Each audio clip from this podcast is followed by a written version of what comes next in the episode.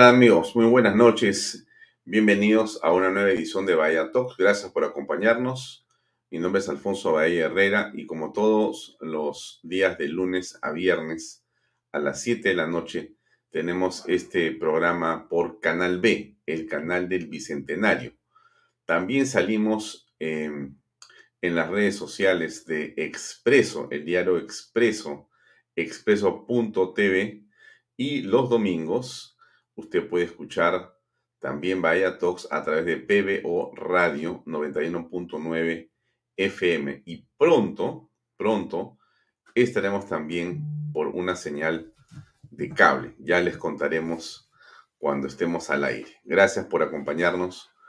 El día de hoy tenemos eh, un invitado que está presente en, digamos, el escenario político desde hace mucho tiempo. Es un hombre con mucha experiencia de un partido tradicional en el Perú, que es el Partido Aprista, y él es Jorge el Castillo, que ha sido, bueno, alcalde, congresista, primer ministro, y en general un político, digamos, con un bagaje de experiencias enorme. En esta coyuntura, su opinión, su comentario, y lo que nos pueda contar sobre cómo podemos, digamos, ver la perspectiva política en el país va a ser, creo yo, de enorme importancia para esta conversación de los siguientes minutos. Pero miren, antes de comenzar con Jorge, que ya está conectado con nosotros, yo sé de paso, eh, las cosas están mal en el, en el gobierno. Están mal, mal, mal, mal. El presidente Pedro Castillo, eh, no es que uno lo quiera chancar, porque no es el tema de si uno lo critica o no lo critica, ese, no es el punto. El punto está en cómo ayudamos a que el país encuentre un rumbo que sea bueno para todos los peruanos. Y lamentablemente el, el profesor Pedro Castillo, presidente de la República, comete error tras error y ahora se ha refugiado en el silencio, se ha refugiado en la provincia para evitar afrontar los temas centrales. El presidente lo que hace es rehuir la responsabilidad de gobernar, rehuir la responsabilidad de afrontar los temas fundamentales con su palabra, con su posición y con el liderazgo y la conducción del Estado, que es una de las funciones esenciales del presidente de la República. No es estar en palacio sentado, no es avanzar con un sombrero por el país es conducir, es llevar adelante y es representar y ser un referente de los problemas nacionales en función de aquello que la ciudadanía desea. Miren, este tema de Sendero Luminoso es un asunto clamoroso de abandono del Estado y del gobierno frente a un tema esencial. El señor Emel Guzmán ha muerto el día sábado y no existe parte del presidente sino un tuit y después una serie de frases entrecortadas que no se entiende ni qué es lo que quiere decir. Y en lugar de definir con claridad una posición con respecto al cadáver, no porque el señor Guzmán sea importante por su cadáver o no, sino porque eso es un símbolo y un mensaje al país importante de la acción y del Estado que se defiende de la violencia y el terrorismo para evitar justamente que los restos de este asesino terrorista sean convertidos en algo que nadie quiere. Pero no, silencio, posiciones más bien eh, huidizas, no las de un presidente, sino de un hombre que más bien tiene terror a gobernar. O, o puede ser que más bien siguen, siguen avanzando impertérritos. Y, miren ustedes, termino con este, este, este pequeño artículo que el, día de hoy eh, he descubierto y está acá. Déjenme compartir un segundo el artículo antes de conversar con, con Jorge el Castillo. Dice, siguen avanzando impertérritos. Es de Manuel Romero Caro, que ha estado con nosotros acá eh, el día jueves de la semana pasada. Les leo un pedacito, miren, el gobierno en medio de la crisis política, económica, social y la pandemia sigue inalterable, avanzando en su programa político. Inclusive está acelerando el paso, evidenciando que para el gobierno de Castillo el sector privado no existe. Dos ejemplos claros de ello, el ministro de Trabajo, de conocidas vinculaciones con Sendero Luminoso, elaboró su Agenda 19, programa de reformas laborales solo con representantes de los principales sindicatos y publicó la agenda sin siquiera haber conversado con los empleadores, con el sector privado. El segundo caso es el del ministro de Transportes, quien afirmó que ya ha tenido reuniones presenciales con representantes de gremios de transportistas, incluso con los colectiveros, mientras que a fin el gremio de los concesionarios aún no ha tenido ninguna reunión con dicho ministerio. O sea, hacen lo que les da la gana, no les interesa, rompen la poca institucionalidad que existe en el Estado, pasan por encima. El día de hoy han hecho un nombramiento del hijo de un abogado del presidente para un cargo que no está, digamos, en la capacidad de poder gerenciar o manejar. Y esto tampoco les importa. Entonces, estamos frente realmente a un gobierno con unas condiciones y unas calidades que es, eh, bueno, clamoroso, ¿no? Déjenme dejar esto a un lado y déjenme invitar a Jorge del Castillo, que ya está con nosotros en Vallato. Jorge, muy buenas noches. Gracias por acompañarnos en este programa. Encantado, Alfonso, muchas gracias. Y veo que todo lo que tú has señalado, eh, todavía falta mucho más, sin duda, pero estos nombramientos son, Jorge, señálalo tú, porque si yo hago la introducción, nos quedamos. en fin, yo, yo lo que percibo, Jorge, es que este es una especie de desbarajuste. Eh, mira, hay un consenso generalizado, y tú corrígeme, por favor, un consenso generalizado en todo lo que está mal del gobierno, pero menos en el gobierno. O sea, parece que estuviera en una especie de burbuja o, no es así. Bueno, esa es la mentalidad totalitaria, pues, eh, para, irnos entendiendo, ¿no? Estos sujetos creen que la están haciendo bien porque ellos tienen un, un, interés, un fin político. Y si para eso tienen que hacer cualquier barbaridad, la van a hacer. En el fondo, ellos no creen en la la iniciativa privada, no creen en la inversión extranjera, no creen en la propiedad privada. Entonces, todo eso lo van a ir poco a poco desmontando de una u otra manera. ¿no? Por ejemplo, el nombramiento que tú acabas de señalar, Indecopy. Indecopy es una institución que tiene por objeto la regulación del mercado, que funcione la competencia. A ellos no les interesa la competencia. Ellos son tributarios del capitalismo de Estado, en el mejor de los casos, ¿no? No creen en la, propia, la propiedad privada, no creen en el mercado, no creen en la competencia. Entonces ponen a, un, a uno de sus candidatos que no salió elegido, que además es de la rama de Cerrón, no se olviden de eso, es un organismo de esta, de esta naturaleza. Entonces lo que da la sensación, más que sensación, es una realidad, ellos avanzan a la bruta, no sé si llamarle así, pero avanzan a la bruta sin tomar en cuenta los criterios de eficiencia, eh, de, certeza, de, estabilidad jurídica o económica. No les interesa estos temas. En el fondo, todos son de la misma camada. Quieren destruir el Estado. Eso es lo mismo que decía Sendero Luminoso. Hay que destruir el Estado para construir un nuevo Estado. Entonces, con diversos matices, pero ellos están ahí. Entonces, hay que tener conciencia de este tema y confrontarlo. Y para confrontarlo, no basta que nos reunamos un domingo en un meeting. Tiene que construirse una unidad ¿no? en los sectores democráticos del país, que es algo que ahora conversaremos también seguramente de eso. Ya, pero a ver, has entrado al tema que yo pensaba que tocaríamos un poquito más adelante, pero vamos a agarrarlo de frente, Jorge, porque es un tema realmente indispensable si pensamos que hay que corregir esta situación y sacar adelante el país.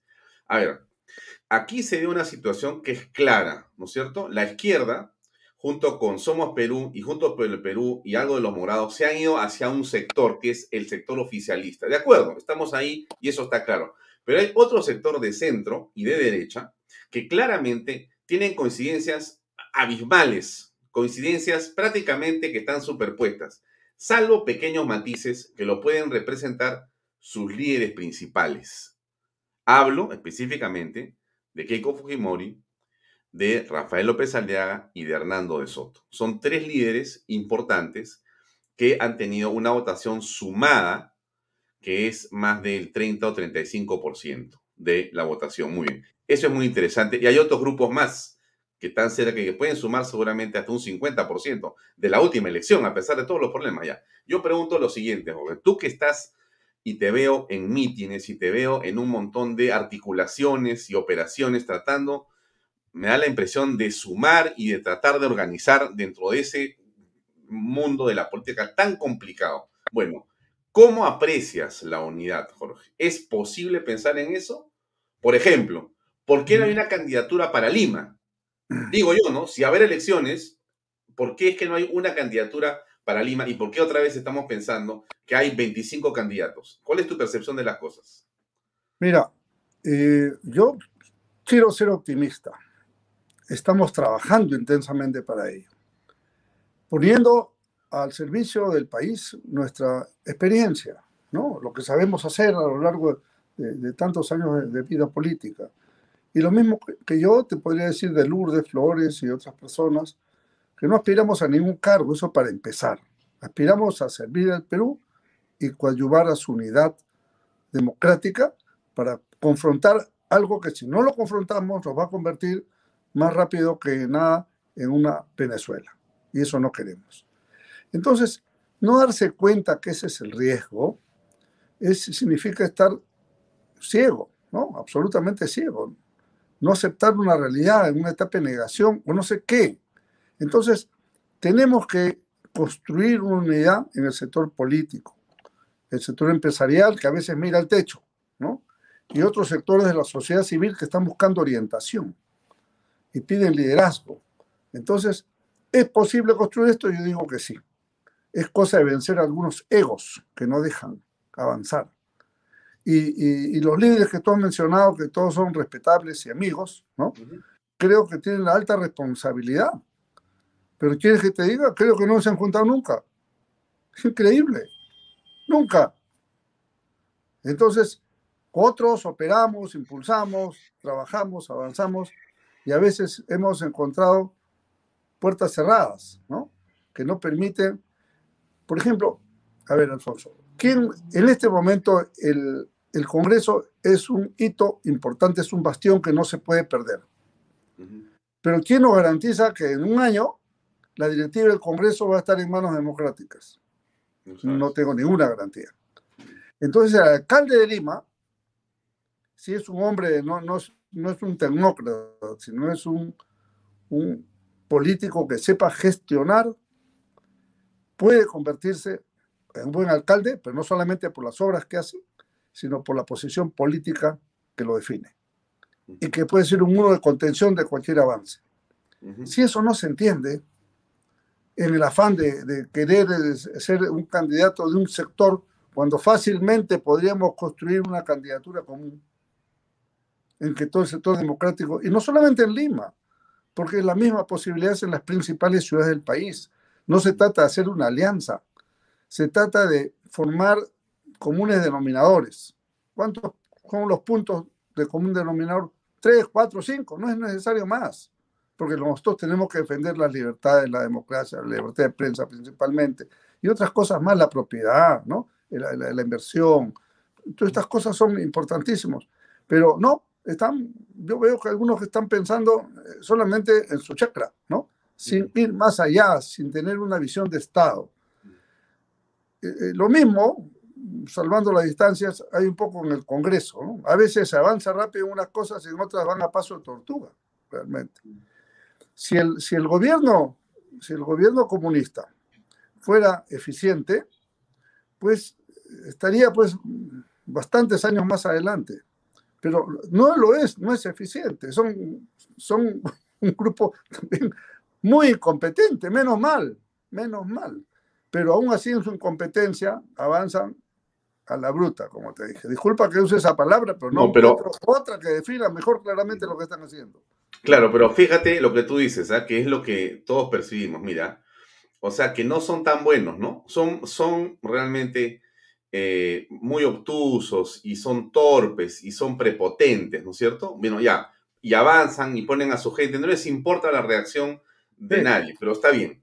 La pregunta es, en el lado de los inteligentes, de los formados, de los cultos, de los estructurados, de los hombres de gobierno expertos, que son los que están frente a ellos en la oposición, ¿no es cierto? ¿Qué tenemos? Vanidad. Porque si a esa brutalidad a la que tú te refieres no tenemos inteligencia, entonces, ¿para qué sirvió? Lo que tenemos, Alfonso, es mucha vanidad. Mucha vanidad. Y eso mata toda iniciativa. Me consta, no voy a dar ningún nombre porque no quiero echar leña al fuego. Pero hay que construir, y tú sabes, Alfonso, porque tú también laboras mucho en estas cosas, se ha intentado construir, hacer esfuerzos, todo, pero a veces te encuentras con negativas. Acudían corriendo antes de las elecciones. Pasadas las elecciones, si te vi no te conozco. Entonces, creo que este es un tema en el cual el pueblo, como yo dije el domingo en el meeting ahí en Miraflores, aquí el Congreso puede no funcionar porque le faltan votos. Hay mucha voluntad, pero le faltan votos. Puede haber gente hasta que se voltea, es verdad.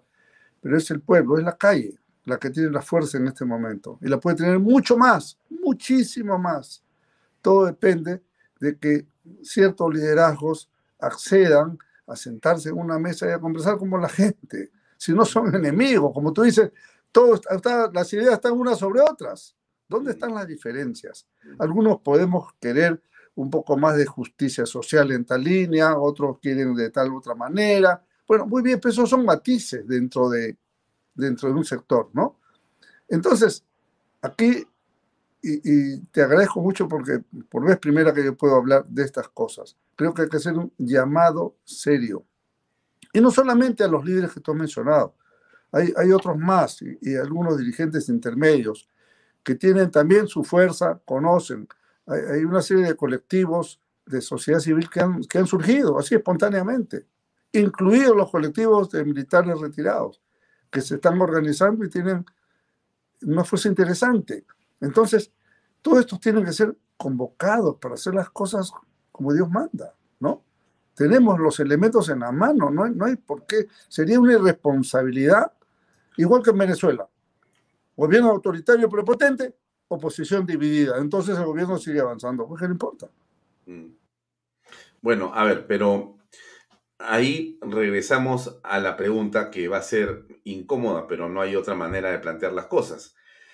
¿Qué ocurre, Jorge, si no es posible generar una unidad entre por lo menos esos tres partidos que hemos mencionado? O sea, no hablo de los partidos, ni siquiera hablo de los electores, que estoy seguro que si tú hablas con la masa electoral, te van a decir, bueno, la unidad es un camino. Entonces, la pregunta es, ¿existe otro espacio para poder generar entonces otro tipo de consenso de unidad al margen de estas personas o de estos partidos? ¿O estamos condenados a la división? No, yo espero que haya el espacio, espero que haya el espacio. Pero si no lo hubiere, o si alguno, no digo que todos, pero si alguno de estos líderes quisiera tomar un camino propio, ¿no? equivocadamente, erradamente, sin duda, bueno, lo único que va a hacer es posiblemente condenar al Perú a una situación nefasta. Pero prefiero el empeño y la perseverancia de seguir manteniendo la vocación y la voluntad de, encontrarse en el camino, de sumar y no dividirse. Creo que esto es, esto es vital. Yo sí lo creo posible, pero te digo, es el, el grito de la calle, por decirlo de alguna manera.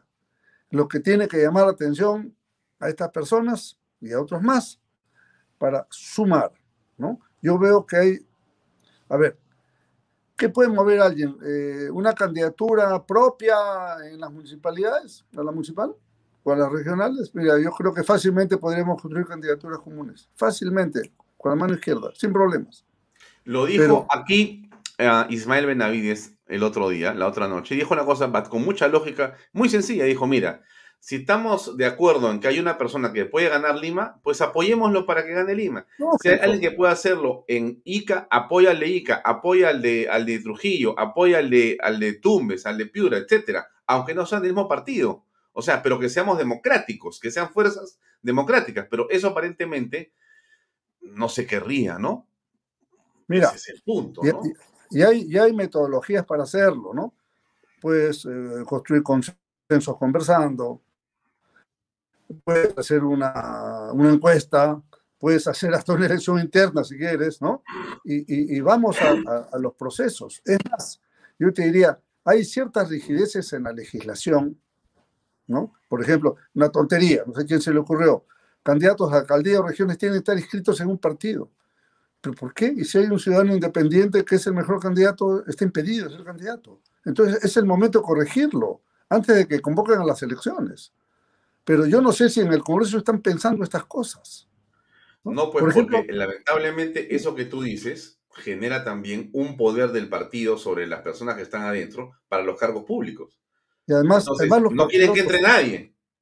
los afiliados de partidos son, somos minorías, me incluyo, somos minorías.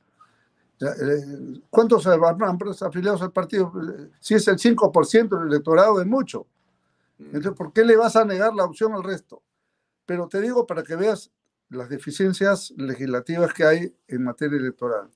Pero sobre eso está, yo diría, la falta de voluntad, la, la, la, eh, cerrazón a, soluciones que el pueblo tiene que imponer en las calles. Yo creo en eso, insisto en eso, y me parece que hay que seguirlo intentando, más allá de las reuniones y las convocatorias. Y si alguien se niega, pues habrá que decir con todas sus letras, fulano de tal no quiere, ya está, ¿ok? Tomó su camino, que quede claro quién quiere abrir tienda aparte en lugar de hacer un área común para todos. Ahora, eso es por un lado, ¿no? Por otro lado, o sea, digamos, la unidad, el liderazgo, eh, los apoyos aquí y allá. Pero por otro lado, estabas mencionando tú un detalle que es este al que te refieres sobre el asunto de la pertenencia o no y poder abrir la cancha para que se puedan, digamos, incorporar en las listas a ciudadanos que no son partidarizados o inscritos en el partido. ¿ya? Ah. Pero así como eso, Jorge, hay otras, digamos, batallas, por llamarlo de alguna manera, que el Congreso debería estar llevando a cabo y que no está haciendo aún. Porque, mira, imaginemos que lo que tú señalas logra modificarse. Sería como una especie de avance, ¿no es cierto? Ya. Pero mira, hay otro tema que es aparentemente vamos a ser regulados por las mismas normas que han venido siendo en los procesos pasados, cuyos problemas los hemos visto en la última campaña electoral, en la última elección presidencial y congresal. Y entonces vas a llegar otra vez al proceso electoral con un JN como está, una OMPE como estuvo, sin ninguna modificación de las taras que ya hemos apreciado. ¿O está bien todo y más bien confiemos nomás? No, no, yo creo que eso habría que insistir en cambiarlo, ¿no? Y hay una serie de, vamos a decir así, eh, me parece que lo que falta en el Congreso es que vean el globo completo, ¿no? Están manejando, resolviendo el día a día, no están mirando un poco más allá. Por ejemplo, mira, hay un proyecto de ley, 037, entonces el número, que tiene por objeto decir que eh, los, los, ministros de Estado que tienen investigaciones por terrorismo, lavado de dinero, apología, lo que sea, eh, no pueden ser ministros, ¿no? Entonces, este, si esto es así, esa ley deberían sacarla ya. Está dando vueltas en, comisiones, escuchando a expertos. Oye, pero si están copiando un artículo del reglamento del Congreso, es igual, simplemente lo que está prohibido para el Congreso lo están haciendo prohibido para el Ejecutivo. ¿Qué estudio profundo hay que hacer de este tema, no? Y, y no, la, y no lo resuelven, no sé por qué, sinceramente no entiendo. Y con eso pueden terminar el gabinete terruco, ¿qué? En un día, sin gastar ninguna bala de plata ni nada por el estilo, ni estar pasando por la vergüenza de dar votos de confianza que no corresponden. Mm. Ahora, este asunto de, Guzmán Reynoso, ¿no? Em, en realidad, hemos hablado nosotros con el general eh, José Bahía Malca, pero hemos escuchado esto de una serie de, eh, digamos, miembros de la GEIN, del GEIN, de la DIRCOTE y expertos en el tema terrorista. Eh, Movadef es Sendero. Movadef está en el gabinete. Sendero está en el Ejecutivo. Eh, y, estamos gobernados en este momento eh, por eh, este grupo de personas. Bueno, la pregunta es, ¿cómo vamos a continuar de esa manera?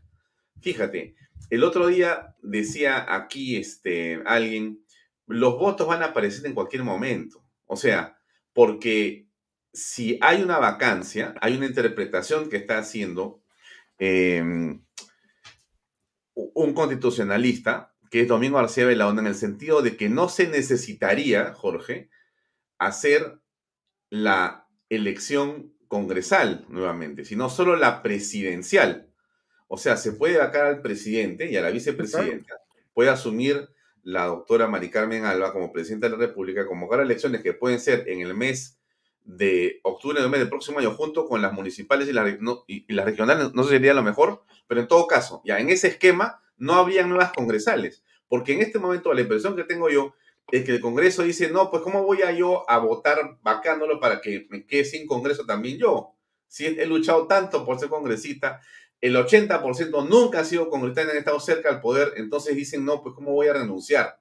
Entonces no voto, no vaco al presidente. Pero si lo puedo vacar y no me sacan de mi puesto, sí lo puedo vacar. Entonces eso es más atractivo para los de votos. ¿Qué piensas al respecto? ¿O no es así? Bueno, no, sí es así. La prueba es que cuando el Congreso vacó a Vizcarra, el Congreso se quedó. Así fue. Así es que así es, la interpretación de Domingo García Belaúnde es correctísima. ¿no? O sea, que no se ve el Congreso. No, no se ve el Congreso. No, es que hay elecciones nuevas y se, hacen también con congresales, parlamentarios. No, solamente son eh, presidenciales y al revés. Cuando disuelven el Congreso, ahí sí hay elección de Congreso y se queda el presidente que viceversa. ¿ah? Eh, en todo caso, mira, eh, más allá de esos cálculos que, es bueno tenerlos, saberlos y de repente pueden decidir, porque quién podía saber que a Vizcarra lo iban a, a y lo vacaron sus propios este, hijos putativos, ¿no? Entonces, todo puede pasar en el Perú, pero el descubrir lógico, el hacer lógico de las cosas, no está caminando en la dimensión que se quisiera, ¿no? A mí me, la verdad que me angustia mucho defraudar la fe y la confianza de esa gente que sale a las calles, que yo veo que van en silla de ruedas a los mítines, hombres, mujeres, familias, padres, en fin. Las señoras, están, las damas están haciendo un gran papel en este, este proceso, eh, yendo al Congreso, participando en las movilizaciones, eh, yo creo que más bien hay muchos hijos que deben estar mirando a sus padres, a su papá y su mamá, hacer lo que ellos debieran hacer. Y a veces les da vergüenza hacerlo porque de repente estuvieron de pie en noviembre y, hoy día están medio sentados. Están esperando sentados a ver qué pasa. No, aquí hay que hacer un esfuerzo importante de construcción. No digo, claro, mucha gente dice un frente. No, no, no, no es, un frente político partidario, no es busquemos los comunes denominadores y pongamos el nombre que nos dé la gana, ¿no? El, que les parezca más apropiado. Para eso estamos juntos. Lo demás, cada uno puede tener su idea, puedes tener tus candidatos regionales en las regiones tales y cuales, alcaldes por aquí y por allá, pero en algunos lugares nos podemos poner de acuerdo y seguir trabajando un programa común. Si no, ¿cómo llegamos a liberarnos de una situación en el marco de la Constitución? porque eso también es un, un aspecto muy importante, ¿no? En el marco de la Constitución nos tenemos que liberar de un gobierno no solamente comunista, intransigente, prepotente, sino altamente incompetente. Tú has desarrollado, mira, a la perfección, este, este, este autoexcluirse, ¿no? Esconderse en una provincia, en un pueblo pequeño, para no declarar, hay baja resolución, no se puede hacer mucho las cosas. Entonces, en lugar de asumir las posiciones de Estado, el tema de la disposición del cuerpo de Guzmán es una cuestión de Estado. No es un tema familiar, no es un tema, no, no es un tema de Estado, porque lo que se haga o se deje de hacer va a marcar algunas cosas en el futuro. Pero no se entiende así, y más bien al ministro que ha empezado a actuar razonablemente con la ley a mano, con justicia, me refiero al señor ministro de Justicia. Bueno, ahora lo han empezado a atacar. Es un invitado que hay que votar, ¿no? Que es un tal por cual y así. No, no, no. Eh, realmente eh, eh, soplarse la pluma. Bellido está en el Cusco, Castillo está en Cajamarca, Bellido sigue hablando una serie de barbaridades cada vez que puede. Y si él, si por él fuera, le entrega el cuerpo mañana y saca de la cárcel a Eleni Paraguirre. Eso es lo que yo veo que quieren unos del gobierno. Bueno, eso no hay que permitirlo, por la propia seguridad del país es una cuestión de Estado, no es un tema menor, es un tema tremendamente grande. Ahora, eh, hay un audio de un comercial, un spot que se ha hecho con una cumbia, ¿no? Donde se invita a que las personas se acerquen a firmar o en todo caso para que simpatices con la Asamblea Constituyente que está promoviendo el gobierno. El rumor es que ya esto es parte de una campaña que se está pagando con dinero del Estado para radios en provincias. Estamos frente nuevamente a una barbaridad, pero la pregunta es la siguiente, Jorge ya no sé qué barbaridad mencionar, porque casi todos los días tenemos una o dos barbaridades que son impresionantes.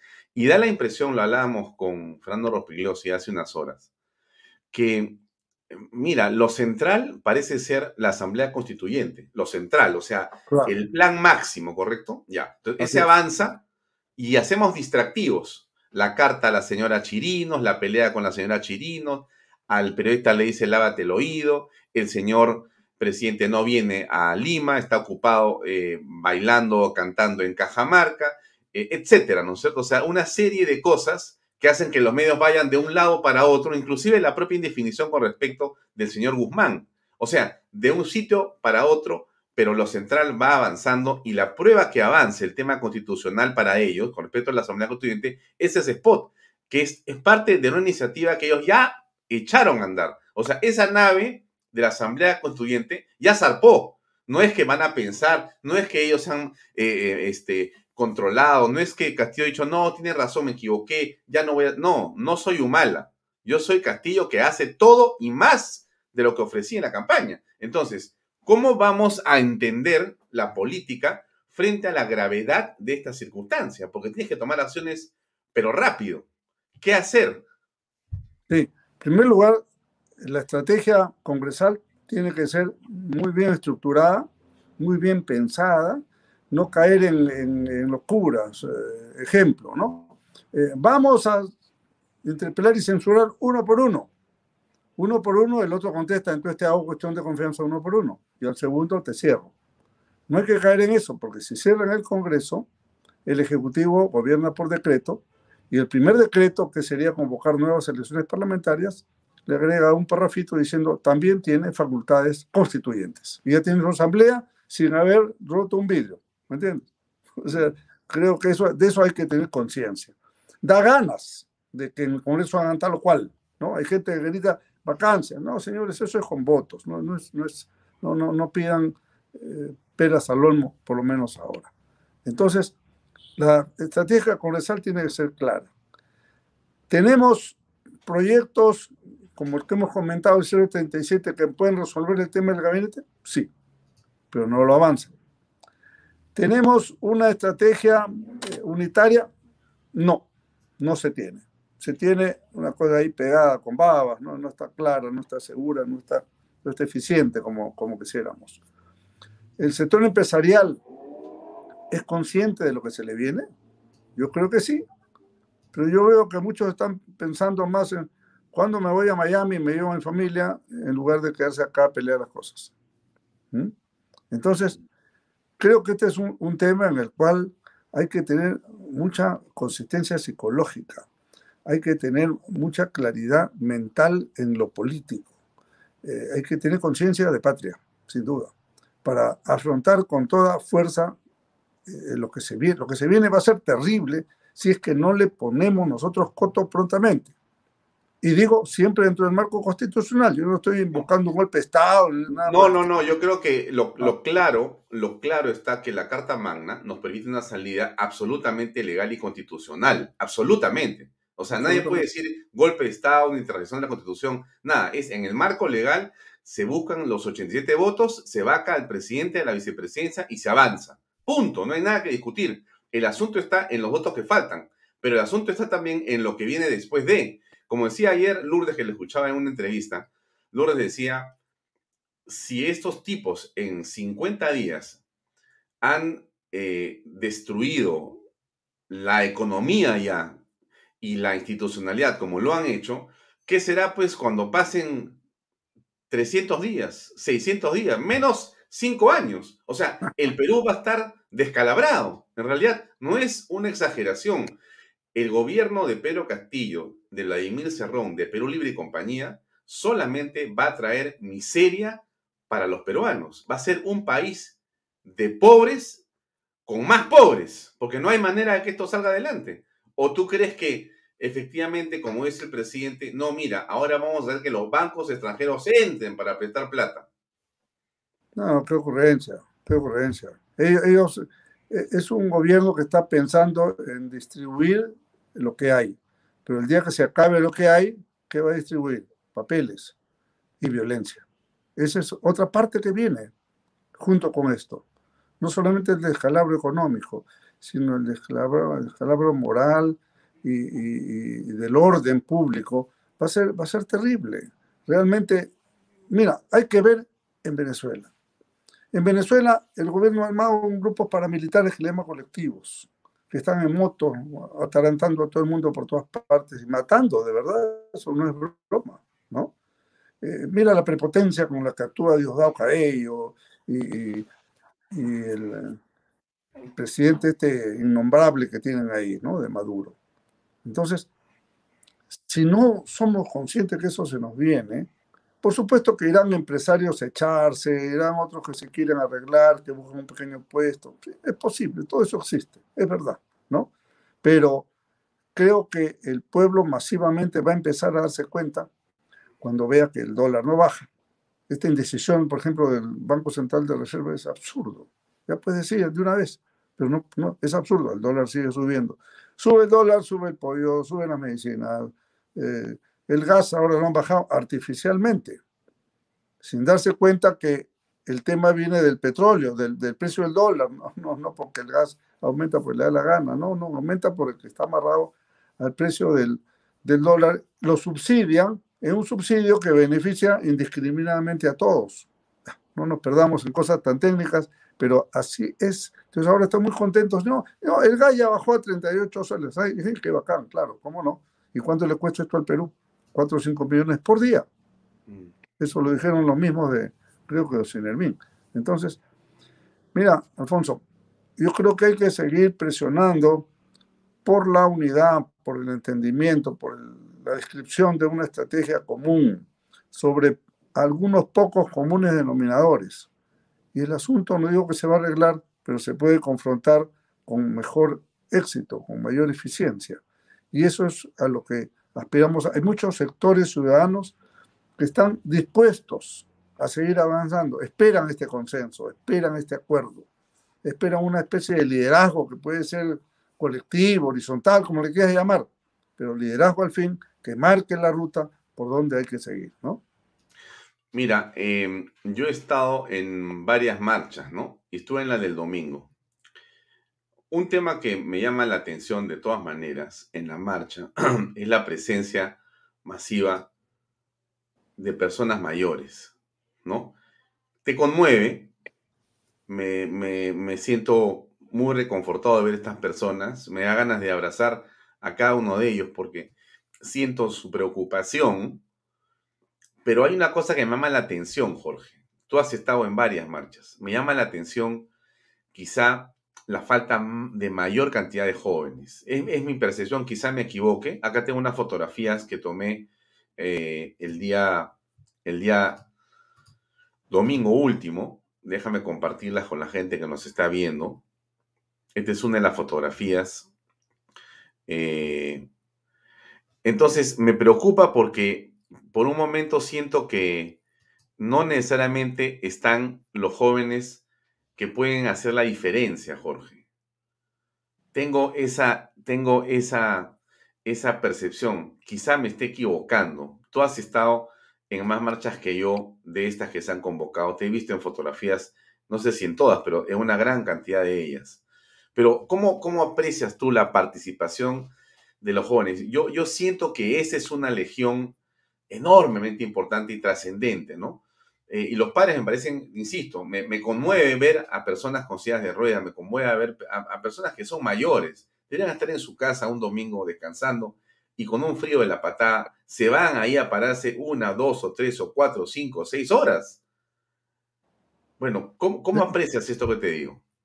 Bueno, mira, antes de hablar de los jóvenes, quisiera hablar de las mujeres, que están jugando un rol fundamental en este tema.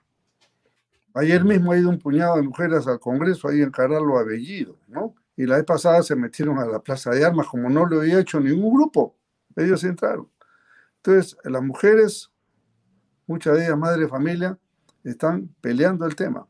Y yo he escuchado de ellas lo siguiente, diciéndole a sus hijos, tu vieja te está haciendo la chamba, ¿no? O sea, yo tengo que salir lo que tú deberías hacer. Y si te da roche, como dicen los chicos, ir a una marcha porque estuviste en noviembre, de pie, porque no te representaba tal cual, pues deberías darte cuenta que cometiste un error. Y creo que muchos chicos ya se dieron que cometieron un error, pero no se atreven a dar el siguiente paso. Porque es así, porque tienen vergüenza, porque no saben cómo hacerlo. Eh, en fin, eh, no se sientan representados absolutamente por este gobierno, pero, pero tienen, tienen, digamos, se inhiben, ¿no? Y creo que esto acá tiene que haber una, una motivación, porque los jóvenes salieron la vez pasada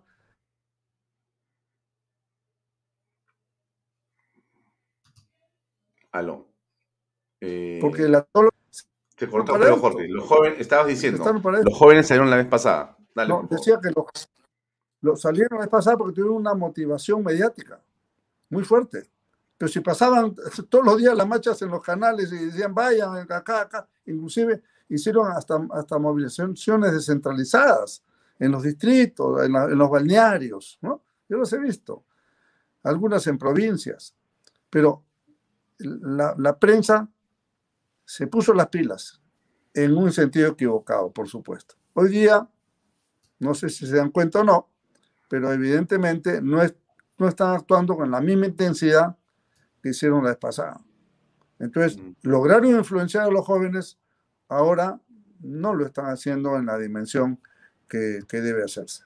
Mm. Mira, aquí el eh, Consejo Privado Anticorrupción ha hecho una pequeña investigación interesante sobre las designaciones en los ministerios, ¿no?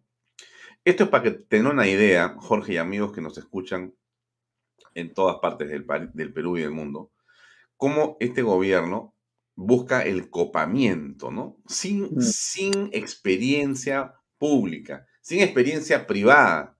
Es solamente el carné partidario el que te hace merecedor a un cargo público. Es una cosa inconcebible. Quiero compartir esto que está acá, que me lo han hecho llegar por WhatsApp. Ahí está. Fíjate, Jorge. Los ministerios que más designaciones han tenido son el del interior. Eh, tú, tú vas a ver, tú me vas a explicar, Jorge, o me vas a tratar de explicar si esto tiene un sentido. ¿ah? El interior tiene 35 nombramientos en, en 40 días. El de transportes tiene 24. Transportes y comunicaciones, el de mayor, el de mayor presupuesto. El interior, el que tiene la manera de poder controlar, inclusive, todo el tema de las movilizaciones. El de la producción 16, desarrollo y agro 14, comercio y turismo 14, trabajo 13, vivienda 13, ministerio de energías 12, educación 10, desarrollo e inclusión social 10. ¿Qué piensa Jorge? ¿O es una exageración? No, no, yo creo que ellos están avanzando por ahí. Muchos de esos nombramientos son incompetentes, también seguramente son, otros han tenido que renunciar porque se les saltó inmediatamente algún anticucho que tenía y han sido reemplazados también. Hay bastantes casos de esos. Pero este es, este es lo que están avanzando, pues así a, la bruta, ¿no? Poner a sus camaradas, ¿no? En, los diversos puestos públicos y, poco les interesa. Espérate que se afiancen. Esa gente va a empezar a hacer barbaridades, no tengo ninguna duda. Entonces, yo creo que en este caso eh, tiene que el ojo ciudadano tiene que estar mucho más atento, por supuesto, a, los nombramientos y, las cuestiones que hay. Lo del interior me preocupa muchísimo, en general todo me preocupa muchísimo. Transportes y comunicaciones puede haber pues ahí una, una, pueden levantarse el presupuesto nacional en vilo, ¿no? ¿Por qué? Porque es el, el sector que más recursos tiene y que tiene que aportarse y hemos visto algunos nombramientos bastante equivocados. Yo insisto en lo siguiente, Alfonso, todo esto puede pararse si es que el gobierno empieza a sentir o siente con mayor intensidad a la oposición democrática. Es impresionante en cualquier gobierno normal. Las imputaciones, por ejemplo, a Maravilla hubieran ocasionado su renuncia. las, las críticas al propio primer ministro y sus propios actos ya habrían calificado para que se vaya a su casa. Pero no, estos no creen en nadie, no hay capacidad de renuncia de ningún tipo, absolutamente de ningún tipo. Lo que sí hay, lo que sí hay es una pelea interna entre ellos, ¿no? ¿Quién prevalece sobre otro? Y no les interesa que los hayan dejado en ridículo.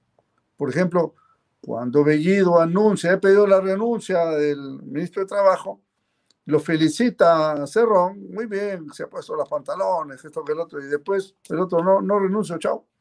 Entonces, como vemos, ahí hay una pugna que no es sorda, es, hace mucho ruido, evidentemente, pero hay que irla poniendo más en evidencia. Esto requiere una estrategia política más fina, por supuesto, de la gente que sepa leer la política.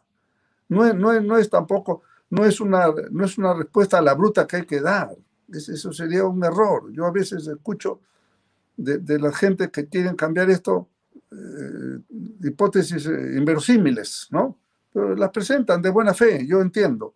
Pero eso requiere un trabajo serio, responsable, equilibrado, pensado con la cabeza, no con el estómago ni con el hígado. Creo que eso es muy importante.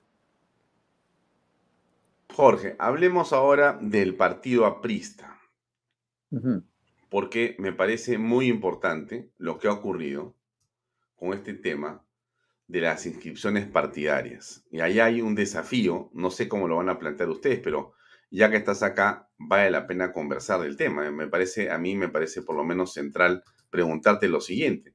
Y para eso déjame ponchar esta página del diario El Comercio de hace unos días.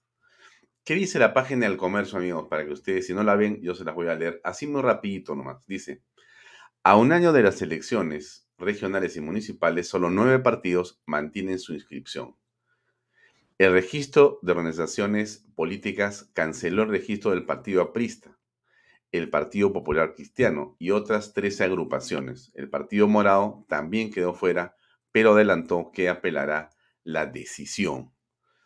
¿Quiénes han sido cancelados? Bueno, el APRA, el PPC, Contigo Perú, que era ex PPK, Frente Amplio de Verónica Mendoza, el FREPA Pescaditos fuera, el partido de Ollanta Mala fuera, Perú Patria Segura de este, el señor Reyardo también está fuera, Unión por el Perú, Victoria Nacional, Democracia Directa, Renacimiento Nacional, Todos por el Perú, Perú Nación, Vamos Perú y Partido Morado. ¿Quiénes han quedado con la inscripción vigente?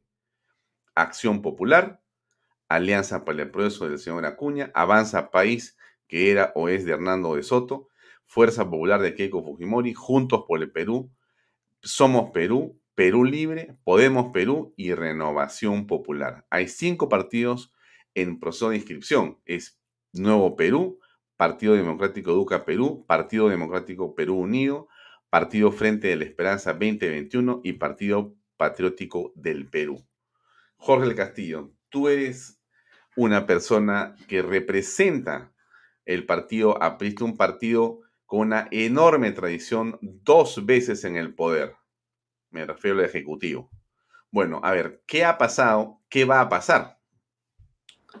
mira, eh, las elecciones fueron en abril y la causal de exclusión del APRA es porque no participó en las elecciones. O sea, en lugar de haber sacado esta resolución en abril, porque ya no estabas participando en las elecciones, la saca cinco meses después, recortando los plazos de recolección de firmas. Primera cuestión. El no haber participado también es bastante relativo, porque el APRA se inscribió. Que el jurado te anula la inscripción de candidatos con el voto dirimente del presidente Salas Arenas es otra cosa. Así que yo creo que podría haber espacio por un reclamo administrativo, pero el partido eh, ha tomado decisiones recientes, te quiero comentar.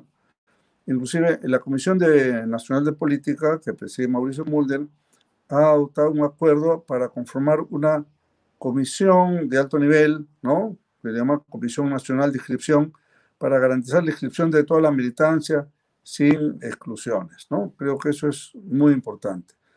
Eh, el Comité Ejecutivo Nacional, su mayoría, está en la misma línea, lo mismo eh, eh, César Trey, que es el presidente del partido, y muchos otros que teníamos, como es conocido, una posición de disenso, estamos de acuerdo con ellos, estamos apoyando. Hoy dimos acá una declaración en ese sentido con más de un centenar de dirigentes de todo el país. Entonces, todo esto y los ataques que le han hecho a LAPRA, que Bellido le ha hecho a LAPRA, porque resulta que LAPRA no, tiene, no está en el Congreso, no participó en las elecciones, pero el único partido que ataca a Bellido es a LAPRA, porque sabe que LAPRA es el partido que tiene la consistencia ideológica para confrontar a los comunistas como lo ha hecho en 90 años.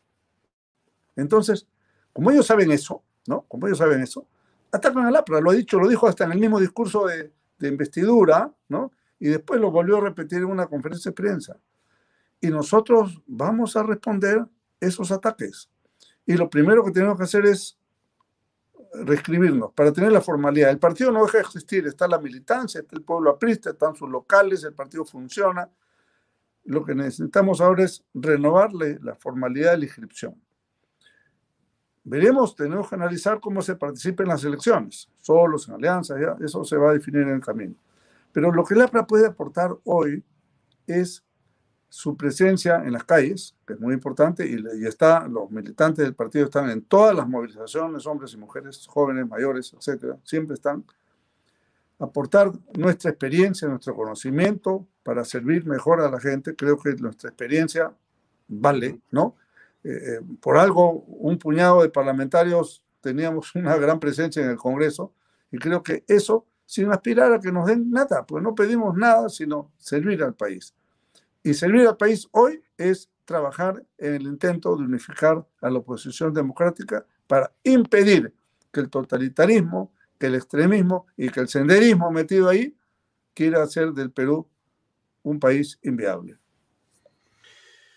De todas maneras, hay que hacer la pregunta también, ¿no? Eh, ¿Extrañan a Alan García? Yo creo que el Perú extraña, muchísimas personas me lo han comentado, extrañan a Alan García o un liderazgo como el de Alan García, ¿no? Eh, yo creo que si Alan García estuviera en vida hoy, hubiera canalizado hace ya bastante tiempo una serie de aspiraciones. No te digo unanimidades, pero sí hubiera conducido, hubiera dado la pauta por dónde hay que avanzar, cuál es el camino que hay que seguir. Y también se extraña a Lapra, porque evidentemente si el APRA hubiera estado en el Congreso, creo que el aporte de esta experiencia que estamos comentando hubiera sido muy útil para poder ordenar las cosas más rápidamente, ¿no? Mm. Bueno, entonces, em, la gente, nos quedan unos cinco minutos, Jorge, vamos terminando ahora esta conversación, te agradezco por tu tiempo. Em, el, análisis es pues negativo, ¿no? La conclusión es que estamos mal. La pregunta es, eh, ¿qué esperanza tenemos en el fondo? Ah? Aparte de la unidad que hemos hablado de los políticos que aparentemente entonces quieren unir por los egos este, gigantescos que pueden existir, o porque tienen formas de pensar que dicen, pues yo no puedo juntarme con este ni con esta, porque bueno, así pues hay gente que piensa eso, tiene también el derecho, ¿no es cierto? Ya, ese camino, ¿a dónde nos va a llevar para terminar? ¿Hay una esperanza ahí atrás de que las cosas puedan resolverse? ¿O estamos condenados al fracaso? ¿Nos van a votar comunistas 5 años o 30 años? Me mantengo en el optimismo. Yo creo que es porque además este, esta, eh, esta actitud, digamos, de no querer juntarse, es de algunos pocos, de uno o dos, tampoco no es, de, no es, masivamente ni nada por el estilo. Y, y los dirigentes eh, de segunda fila, de tercera, de cuarta, yo lo veo en la mejor actitud. Y la gente del pueblo en mejor actitud todavía, de juntarse. Es decir, que el líder, el líder tiene que escuchar bien al pueblo, y saber canalizar esa, esa inquietud. Y todo se puede hacer. No por ganarme la alcaldía de un distrito, una provincia o la de Lima, voy a, a echar a perder una opción de defensa democrática del Perú. Ese es el llamado que hay que hacer. Hay que tener mucho cuidado con eso. ¿Qué ganamos que un partido arrase las municipales? Eh, si es que hay municipales, porque al paso que estos van avanzando, ¿no? De repente son capaces hasta hasta impedir las elecciones, ¿no? Mm. O elegir, como hicieron en Venezuela, ¿no? Eligen al alcalde de Caracas Antonio Ledesma y le ponen un paralelo que le quita todas las funciones. No se olviden. Para eso quieren hacer la constituyente. Por eso tú bien dices, Alfonso, ahí está la madre del tema, en la constituyente. Porque en la constituyente te cambian todo el esquema como le dé la gana. Y si eso lo hacen pronto, sabe Dios que habrá con las municipales y regionales. Mm. Entonces, volvemos a insistir en el llamado a la madurez y serenidad. Cuando me hagas una siguiente entrevista, si no hemos avanzado, creo que me voy a animar a dar los nombres de quienes quieren y quienes no quieren. ¿No? Bueno, bueno, a su madre. Ahora, para, para cerrar, para cerrar, en el Congreso de la República, quienes eh, tuvieron una votación que permitió la confianza fueron Acción Popular y Alianza para el Progreso. La pregunta que todos nos hacemos es, ¿tendrán conciencia para ser parte de los votos decisivos que bajen al presidente? ¿Qué tendría que pasar? Mira, en Acción Popular, partido que yo respeto mucho, por cierto, hay una elección fundamental en un par de semanas, donde van a decidir quiénes son los dirigentes, porque Acción Popular no tiene dirigentes claros, ¿no? No tiene dirigentes formales.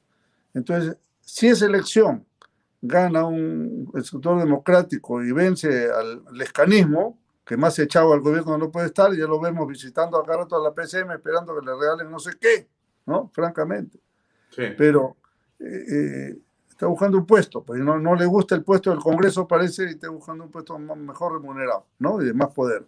Mm. Pero es importante que el sector democrático de Acción Popular, que espero que sea la mayoría, gane, ¿no? Si eso, Acción Popular se puede asegurar.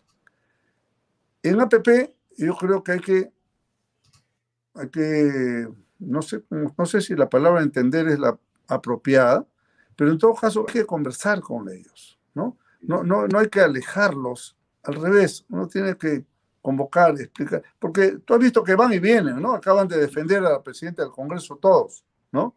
No, no han permitido un atropello. Bueno, muy bien, creo que se tienen que poner de acuerdo. Ellos también hacer sus, su agenda, su agenda básica parlamentaria y avanzar con eso. hay, hay, gente que tiene experiencia en todos los grupos, con mayor o menor cantidad, o, los tienen de asesores en todo caso, a los que sí tienen experiencia.